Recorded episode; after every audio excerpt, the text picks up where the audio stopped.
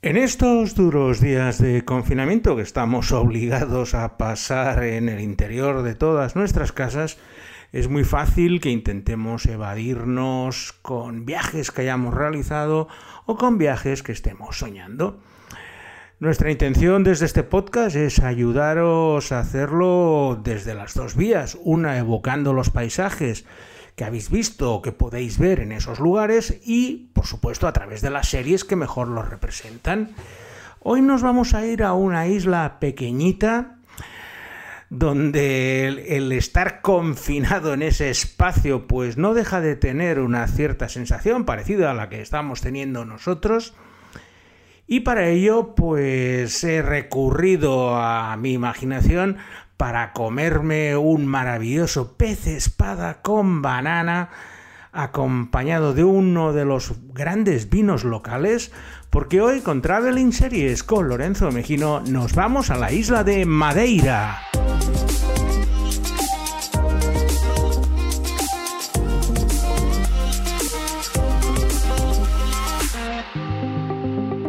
Madeira es una isla portuguesa que se encuentra completamente aislada en medio del Océano Atlántico. De hecho, está a 400 kilómetros al norte de las Canarias y casi 300 al sur de las Islas Azores, que es la otra, la otra provincia portuguesa insular en pleno Océano Atlántico. Madeira no es muy grande, tiene 800 kilómetros cuadrados, una superficie que más o menos es de 40 kilómetros de largo por 20 de ancho, pero está muy poblada, tiene 250.000 habitantes con una densidad cercana a los 350 habitantes por kilómetro cuadrado. Por eso tu primera sensación cuando estás en Madeira es que es una isla súper poblada. Además la orografía es muy montañosa, su origen volcánico hace que tenga una orografía similar pues, a Islas Canarias como La Palma o Hierro y montañas de casi 1800 metros en una superficie tan pequeña hace que los desniveles sean muy elevados. ¿Qué es lo que ha hecho Madeira para sobreponerse a todo esto? Pues aprovechar los años de bonanza económica de la Unión Europea para construir una red de carreteras con una de túneles impresionantes. Se han gastado el dinero que tenían y el que no en mejorar las comunicaciones de una isla que antes pues todo eran carreteras serpenteantes que subían, bajaban y estabas tiempos inmemoriales en llegar de un lado a otro de la isla. Gracias a esos fondos europeos, Madeira es una completa maravilla desde el punto de vista de túneles. Como ingeniero debo reconocer que me sorprendió ver la cantidad de túneles de largo kilometraje que han construido y de esta forma pues te plantas eh, lo que antes tardabas dos horas y media en ir de un lado a otro de la isla, ahora en apenas 20 minutos puedes llegar desde Funchal, que es la capital, al lugar más lejano de la misma. Madeira es principalmente conocida por dos cosas. Su vino, el vino de Madeira, que compite con el de Oporto por los favores de los británicos, que siempre ha sido su mercado principal de ventas. Es un vino que podríamos decir parecido a amontillado, vino dulce, pero no empalagoso y que les encanta a los británicos como bebida de sobremesa para consumir en cantidades bastante alegres. El Oporto siempre ha tenido mejor fama porque además eh, tiene mucha más producción y es mucho más sencilla esa exportación, pero el Madeira ha ganado mucho prestigio estos últimos años al mejorar los sistemas de producción del vino y están exportando a muchos países y es el producto por el que ganan más dinero Madeira y sus habitantes. Uno de sus habitantes es la segunda cosa más conocida de Madeira, en especial si sois hinchas del Real Madrid, puesto que para muchos Madeira es la isla donde nació su ídolo Cristiano Ronaldo, en un lugar donde el fútbol es una verdadera religión. Funchal, la capital, tiene dos equipos principales que juegan siempre en la primera división portuguesa, el Marítimo y el Nacional, y un tercero, el Unión, que a veces se junta con ellos y mm, ha habido ocasiones que los tres equipos han luchado en la primera división portuguesa, que teniendo en cuenta que es una ciudad funchal de apenas 120.000 habitantes, donde vive la mitad de la gente de Madeira, es un hito bastante importante a reseñar, teniendo en cuenta que tiene que competir con ciudades enormes como Lisboa o Oporto que tienen mucho más poderío futbolístico, pero pasear por Madeira es ver campos de fútbol en cualquier lado, donde se construyen donde pueden, y la gente jugando intentando emular a su ídolo, que cada vez que vuelve de vacaciones a su isla natal, pues es recibido en olor de multitudes. Y el fútbol es el eh, leitmotiv de la primera serie de nuestra selección de series portuguesas de Madeira, y es la serie futbolera Cabouco FC. Olha, lá foi, lá foi turma de obter a informação. Lá foi, já perdemos por falta de transparência, nem sequer ganhas, pá. Mas isto, isto fica assim. O Cabouco FC es una webserie que parodia a un equipo de fútbol desde un jugador que le llaman CR0, de lo malo que es, en clara referencia de Cristiano Ronaldo, y que está realizada por un grupo de cómicos de la isla de Madeira que se llama 4 Litro.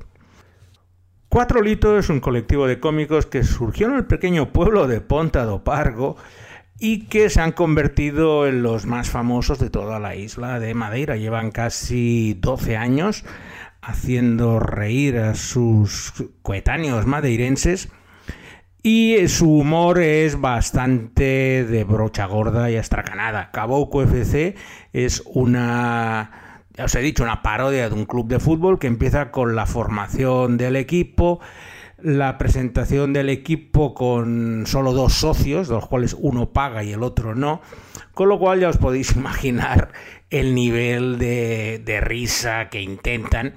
Mm, es muy particular el humor de Madeira, la verdad es que a mí me ha costado bastante conectar, aunque tiene momentos brillantes. Son episodios cortos de 8 o 9 minutos y están disponibles enteros en YouTube, por lo que si queréis echar un vistazo al fútbol de Madeira y las risas que intentan hacer a través de él, los paisajes que salen están muy bien, han utilizado drones para las tomas exteriores y es una manera de conocer el pasatiempo nacional de Madeira. Tras este preludio futbolero vamos a iniciar nuestro recorrido turístico por la isla. El lugar de llegada es el aeropuerto de Funchal, que hasta hace pocos años tenía la dudosa fama de ser uno de los más peligrosos del mundo debido a su emplazamiento que estaba metido dentro del mar, la pista era muy corta, por lo cual si las circunstancias de atmosféricas no eran muy favorables, las posibilidades de tener algún accidente, sea por pasarse de la pista y caerse al mar, o por eh, directamente no poder aterrizar son bastante complicadas. Además, tenéis que pensar que al estar la isla tan aislada, no es tan evidente buscar un aeropuerto cercano para poder aterrizar. Lo han arreglado ampliando el aeropuerto y de hecho cuando llegas lo primero que ves es que han ganado terreno al mar mediante pues bueno, un sistema de pilonas que han eh, alargado la, la pista del aeropuerto, primero para que puedan llegar aviones más grandes y luego para aumentar la seguridad. Por eso no te aconsejo que veas vídeos sobre el aeropuerto de Funchal, que hay bastantes, sino que simplemente cojas el avión desde Lisboa o desde Oporto y cuando aterrices en Madeira, luego alquilas el coche y ya mirarás dónde has aterrizado. Más que nada porque llegarás mucho más tranquilo y con muchos menos nervios. Lo primero que hice al llegar a Madeira, después de alquilar el coche y estar en el hotel, es pues darme un paseo por Funchal, por el barrio viejo. Es uno de los lugares que aún mantiene lo que sería la, esencia portuguesa de los primeros colonizadores que llegaron allí hacia el siglo XVI y siglo XVII, pero que luego ya se ha visto desbordada por toda la construcción por, que sale por doquier y de forma muy descontrolada por todas las montañas que la rodean.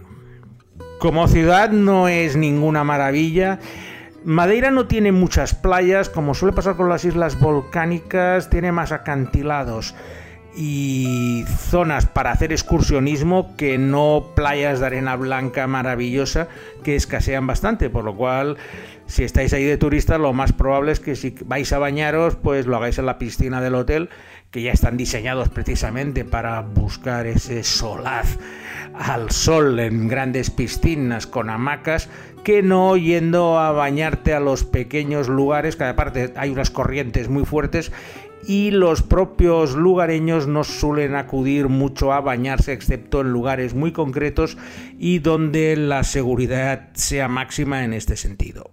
Y en la capital Funchal es donde se desarrolla la segunda serie de la que os vamos a hablar hoy, una serie de la televisión pública portuguesa que se llama Hotel Bon Séjour. E sobre quem é que recaem as suspeitas? Sobre a Felizmina? Sobre a Madalena? Quem foi? Dedução acertada. As bananeiras que eu saiba ainda não produzem destas maravilhas. Ora. Ora, nada! Hotel Bon Séjour es una serie de época ubicada en el año 1914 con el inicio de la Primera Guerra Mundial. El Hotel Bon Séjour es un lujoso hotel de Funchal que es el preferido por la aristocracia europea y que pues, se ve sacudido por el gran cataclismo internacional. Pero no solo el turismo se resiente, la dificultad de abastecimientos, la consecuencia de la guerra submarina o el declive de las exportaciones tradicionales hacen que Madeira durante la Primera Guerra Mundial sea, esté en una crisis muy importante. Y en este clima de crisis es cuando el Hotel Bon Séjour cambia de manos. El heredero del hotel, un joven continental, como llaman allí, que son la gente que viene de la metrópoli portuguesa, eh, esperaba recibir una fortuna tranquila y se ve mm, eh, pues, una, cama- con una calamidad de hotel entre sus brazos. Tiene que tomar las obligaciones y las riendas de dirigir el hotel esperando que la guerra acabe. Mm, esos cuatro años lo va a sufrir y es el desarrollo de esta serie de época que nos muestra un episodio poco conocido, como serían las consecuencias de la Primera Guerra Mundial, en un lugar aparentemente lejano y apartado como Madeira. En el hotel suceden pues las habituales cosas entre los inquilinos, tenemos espías, tenemos aristócratas vecinos amenos, tenemos chicas que buscan un buen partido para casarse y todo ello en el entorno lujoso de un hotel de época que no descubre la penicilina precisamente, pero te permite conocer cómo era Madeira hace exactamente un siglo. Lo mejor de Madeira son sin duda algunas sus paisajes naturales. Una de mis actividades preferidas cuando he estado en las dos ocasiones que he ido es ascender a la montaña más alta de la isla, que es el impresionante pico Ruivo de 1700 metros de altura y al cual se llega por un sendero precioso que sale de un lugar que se llama Ashada y que por la cresta de las montañas en unas dos horas te deja en la cima. No es una excursión difícil puesto que está completamente equipado con barandillas, escaleras y han hecho como una especie de camino de ronda para que la gente pueda ascender sin mayores problemas al pico más alto de la isla. Eso quiere decir que normalmente suele haber bastante gente, en especial los fines de semana, pero si vas un día entre semana, la excursión es preciosa, en especial si tienes un día claro, porque puedes ver el mar a ambos lados de esa cadena montañosa y por esa cresta que vas eh, recorriendo. La parte está diseñado como un sendero circular, por lo cual vas por una banda y vuelves por la otra. Y eso es una cosa siempre de agradecer en el momento de, de pasear.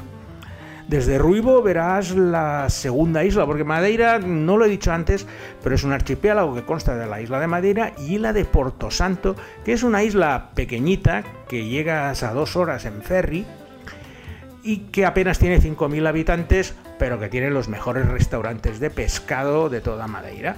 Así pues, si tienes un día, pues coges el... Primero subes al Ruivo y al día siguiente, si quieres, pues coges el ferry que sale de Funchal y te deja en Porto Santo en apenas dos horas y pasas un día paseando. Puedes subir también al punto más alto, que también lo hice, que es el Monte Facho, solo son 600 metros, pero Porto Santo tiene apenas 10 kilómetros de largo y para pasear un día y para estar un día, saliendo un poco de lo que sería la sobrepoblación de Funchal, es una propuesta muy interesante si alguna vez estás por allí. Y de nuevo, de vuelta a nuestra base de Funchal, es el momento de recordar la tercera serie de nuestra selección, que tiene el nombre de Días Felices. Nada justificava a mentira e o engano. É curioso como todos nós nos apressamos a julgar as pessoas quando nunca sabemos qual é o dia da manhã. Días Felices es una historia que empieza precisamente en el aeropuerto de Funchal, cuando Ana y Miguel, dos perfectos desconocidos, se conocen completamente ajenos a las trágicas circunstancias que harán que sus vidas se crucen. Esas eh, circunstancias son bastante rocambolescas, puesto que ambos se enamoran después de una tragedia en el que ella pierde a su padre y él pierde a su madre. Pero lo que desconocen es que sus progenitores estaban casados en secreto. Bueno, ya os podéis imaginar el culebrón que se monta a partir de aquí con estos amores prohibidos cuando descubren que sus progenitores, de los que desconocían su existencia, se han casado, pues da lugar a toda una serie de equívocos. Días Felices tuvo bastante éxito en Portugal porque no suelen rodar muchas series en Madeira por el tema, lógicamente, de costes y de producción, pero en este caso es una historia de amor. Se rodó en parte en Madeira y, otra parte en Portugal y su autora, María Joao Mira, es una de las guionistas portuguesas más destacadas y no podía faltar pues en una selección de series de Madeira. Una excursión a Madeira no puede obviar una de las cosas más bonitas de la isla, que es lo que llaman las levadas. Las levadas son unos canales que construyeron los primeros colonizadores de la isla para llevar el agua desde las montañas hacia las tierras de cultivo. Son canales eh, que lógicamente tienen que ir con una pendiente muy muy suave para que el agua pueda circular sin mayores problemas y que al lado tenían un pequeño camino de servicio que es lo que ahora se ha convertido en una de las principales atracciones turísticas. Tienes casi 20 levadas, que son estos caminos horizontales que puedes seguir metiéndote en valles importantes hasta los lugares donde pues estaban las fuentes para llevar ese agua. ¿Qué ventaja tiene? Pues que al ser planos, pues puede, todo el mundo puede pasear sin miedo a cansarse. Como os ha dicho, subir al Monte Ruibo no es complicado, pero sí que requiere una cierta habilidad de moverte por la montaña. En cambio, para caminar por la levada es como caminar pues, por, un, por un paseo, por un camino de un campo completamente plano y sobre todo te adentras en la vegetación más salvaje de Madeira, laurisilvas, todo tipo de vegetación tropical que no solemos ver y que te permite pues eso, recorrer muchos lugares de la isla a través de este recorrido de elevadas. Yo la vez que estuve, estuve como en 4 o 5, la verdad es que no me cansaba porque cada una de ellas me descubría un rincón diferente de la isla, un valle escondido, una montaña desde otra perspectiva y si vais a Madeira la excursión que sí que no os tenéis que perder es la levada. Una vez hecha la excursión, igual tenemos mucho calor y queremos ir a refrescarnos. Pues nada mejor que coger el coche, pasar unos puentes y unos túneles y dirigirnos a Porto Monis, que es eh, mi lugar preferido en Madeira para tomar baños, puesto que tiene unas piscinas volcánicas naturales que te puedes bañar en su interior y luego pues tomar eh, pescado en alguno de los restaurantes de la zona que junto con los que os he comentado de Porto Santo son los mejores y tienen las mejores vistas. Y cerca de Porto Monis es donde se desarrolla la última serie de nuestra selección de hoy. Una selección en la que me ha ayudado bastante el buen amigo José Machado, el mejor experto en series portuguesas, que me ha dado la pista, por ejemplo, sobre la serie que os voy a hablar ahora, que es O Regreso dos que nunca foran. We have a deal. Where is my money?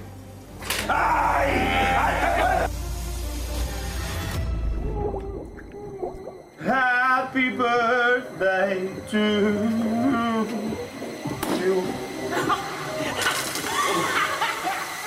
O Regreso dos que nunca foran es una comedia que rompió muchos años de falta de producción de la rama de Madeira de la radio y televisión pública portuguesa. Es una comedia creada precisamente por el grupo que os he comentado en nuestra primera selección del día, el grupo 4 Litro, que cuenta la historia de cuatro amigos que viven en la ciudad de Cabouco, esa ciudad eh, ficticia que ya era objeto de la primera serie con ese club de fútbol, que quieren convertirse en emprendedores y deciden emigrar a Londres, una ciudad que consideran que es una tierra de oportunidades pero como no tienen dinero para comprar los viajes, pues no se les ocurre otra cosa que asaltar un banco. Pero no todo, como os podéis imaginar, va a surgir como estaban preveyendo. Es una comedia desmadrada que sigue un poco el estilo humorístico de este, de este colectivo de cómicos, pero a un nivel mucho más desarrollado, puesto que esto sí que es una producción para televisión y no pues vídeos de YouTube, que es lo que habían estado haciendo en este momento, como la primera serie que os he comentado, Cabouco FC. Tiene ocho episodios, la verdad es que bastante divertida, la vi a través de esta recomendación del amigo José Machado y pues bueno, me, me, permitió ver aspectos de Madeira que desconocía. Ya os digo que el humor no es que sea muy de mi agrado, pero al final aquí estamos para jugar y para conocer otras cosas. Y con esta serie pues vamos a despedir este Traveling Series de hoy agradeciendo a Alberto Laya que hoy se lo habrá pasado en grande con un idioma que entiende a la perfección y a la espera de poder empezar a correr a las 6 de la mañana como suele ser una de sus tradiciones pero que lógicamente no puede realizar por el confinamiento y nos despedimos hasta la semana que viene donde esperamos tener una nueva edición de Traveling Series con Lorenzo Mejino.